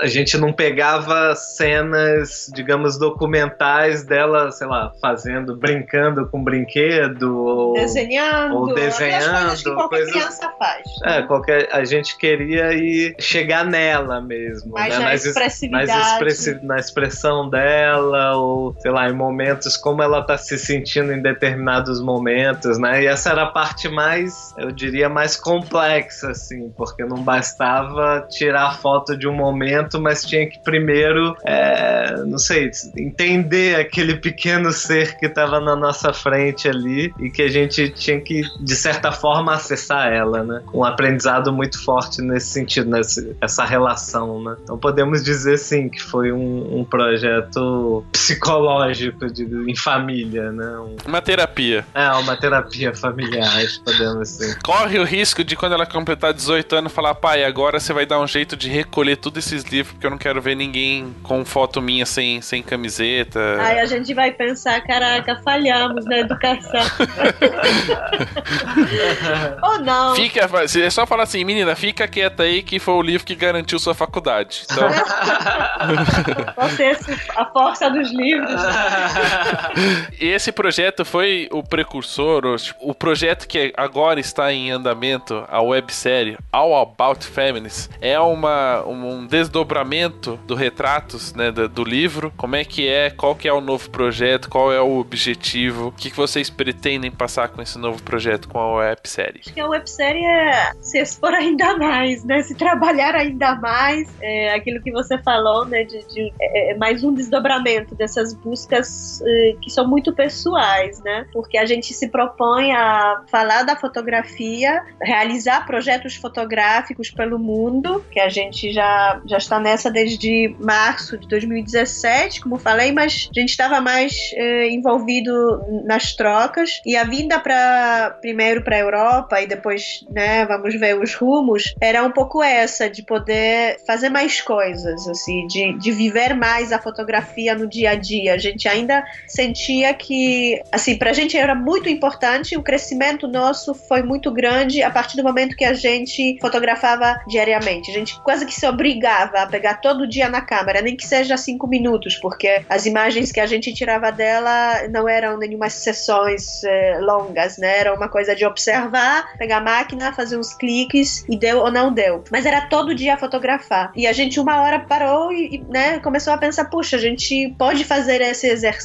ou seria maravilhoso poder fazer esse exercício só que outras, com outras pessoas, né? Que acho que não só traz uma portfólio, digamos, né, maior, mas também mais variado, mas também nos força a, a ser, sei lá, uma pessoa mais aberta, mais às vezes mais vulnerável, mas eu acho que nisso acontece o aprendiza, aprendizado, né? Então a gente está na Polônia, começou a websérie tem umas três, quatro semanas, saíram três episódios, o terceiro está subindo e são uma ideia são 40 episódios. São 40 episódios ao todo. E a ideia é como se fosse um, sei, uma, uma mistura de coisas, né? É difícil, muito difícil quando a gente inventa uma coisa, descrever o que que é, né? Aquela coisa de novas definições, que nem o retrato. É uma ideia de um, como se fosse um curso. As pessoas vão acompanhando a gente eh, nessa nossa vida louca e a gente vai eh, realizando projetos distintos e que nem o nome diz, All About Families, relacionados sempre de alguma maneira com as famílias.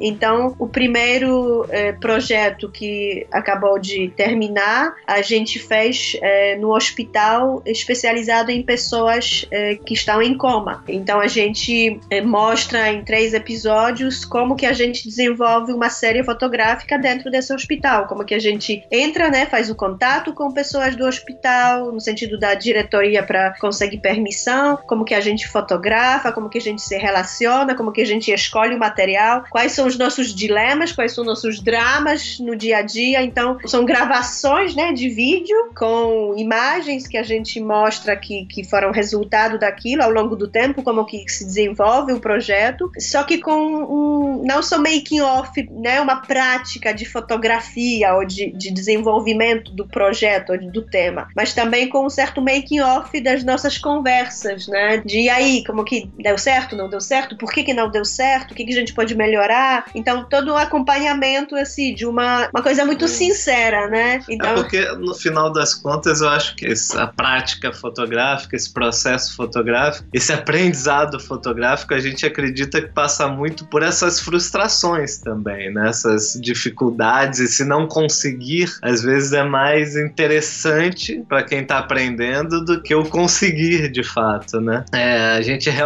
resolveu escancarar, assim, dessa vez e mostrar quais são todos os dilemas que envolve a, a fotografia, que ela, é, pra gente chegar num, num resultado final, a gente tem que passar por todo esse processo. É, é nisso que a gente cresce fotograficamente. Então, eu, eu acho que é- esse é o grande aprendizado da série. É, então é um tipo uma junção de um curso com uma experiência, com umas inspirações, porque a gente vai eh, já sabe que vai participar de alguns festivais onde nosso trabalho foi aceito, então a gente vai tentar ir lá também mostrar esses bastidores. Eh, Nesse primeiro projeto mesmo a gente já falou um pouco sobre a Paris Foto, que é tipo uma das maiores, assim, a maior feira de fotografia no mundo que acontece em Paris, que eu participei no final do ano passado, a gente lançou lá o livro. Então, tipo, aprendizados desses lugares também, né, de o que que a gente pode compartilhar com os outros, que também o trabalho deles eh, aparece mais, que eles cresçam. Como Essa- financiar os projetos. como financiar, né, a gente está super transparente também, o que, que a gente gastou, quanto, de onde tirou o dinheiro, essas questões, assim, o que, que se pode ganhar, onde se pode ganhar. Eu acho que é interessante porque a gente tem um trabalho comercial, mas o trabalho autoral, ele também pode ser uma, uma maneira de reconhecimento financeiro, né? De uma outra entrada, que acho que nos tempos em que a gente, né, essas crises e essas altas e baixas no Brasil, uma insegurança político-econômica, acho que isso também é uma boa, boa saída, né? Da gente ter outras, várias opções, assim, de, de financiamento. Então, e a gente, nesses 40 episódios, pensa passar por pelo menos sete países. Tem projetos que são mais, digamos, pontuais, que nem esse, que fechamos em três episódios, porque passamos um mês lá,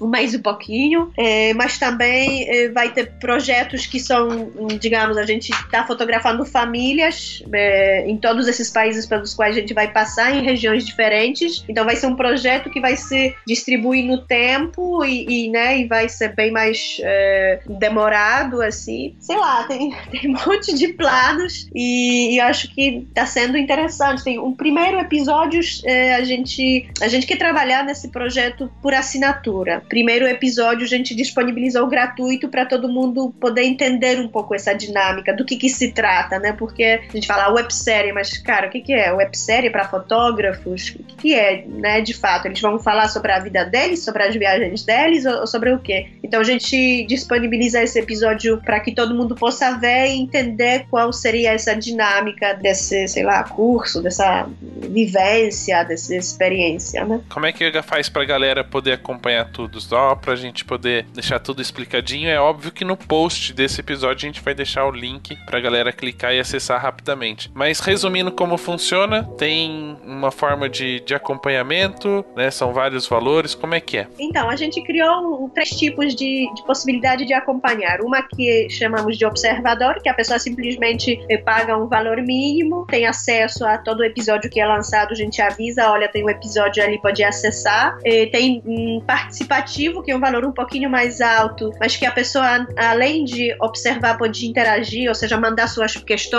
perguntas. É, a gente cria também um material é, extra, que são entrevistas. É, na próxima semana mesmo, a gente vai estar com uma fotógrafa é, de famílias aqui da Polônia, fazendo uma entrevista com ela. Então, pessoas podem, né, vendo o material depois fazer perguntas, interagir comentários, podem até sugerir: olha, eu, eu ouvi falar que tem uma coisa bacana que acontece em tal lugar, será se vocês conseguiriam ir lá e, e ver e fotografar? Então, é uma interação maior. E a terceira, que é na verdade na base da websérie, construir-se uma relação de mentoria. E já aí são definidos os horários, né, no sentido de tempo eh, dessas trocas, e a gente já, na mentoria, já seria um, um apoio inteiro, assim, completo para a pessoa eh, desenvolver os próprios projetos, os próprios trabalhos, sejam comerciais, sejam autorais, né? Pode ser, sei lá, eu queria essa semana ver com vocês o meu site, outra semana eu queria, não sei, pensar em como que eu posso eh, melhorar,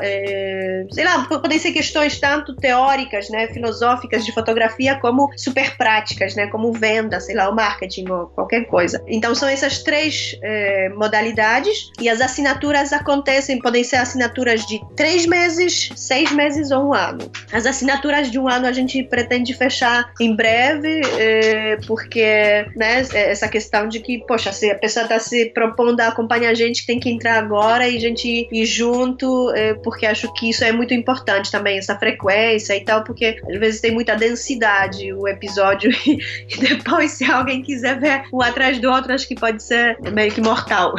É, então, mas é isso, são assinaturas por tempo, né? E na verdade, assim, se a gente pensar em termos de um episódio, eh, são valores assim de 40 reais, né? E são episódios de 30 a 40 minutos, com bastante informação e essa possibilidade de troca e tal. Então acho que como curso, o curso pode ser interessante, mas também como inspiração, assim. É, é, bom, esperamos que, que tá, pelo menos é o feedback que estamos recebendo até agora, né? De, de muito positivo, assim. É, bem legal. E a gente vai deixar aqui todas as informações pra galera poder acessar e acompanhar sem problema nenhum.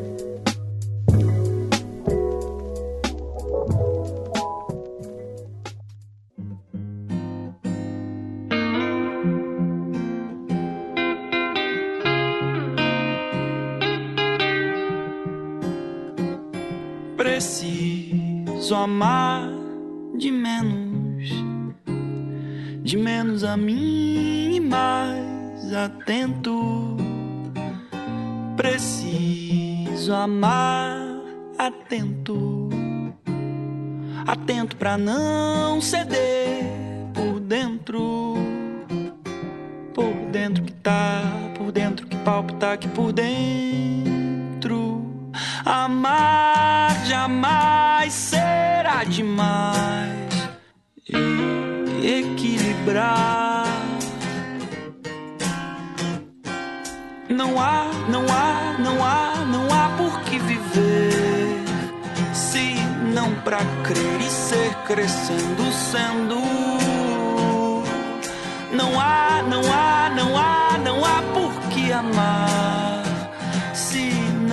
semear conhecimento.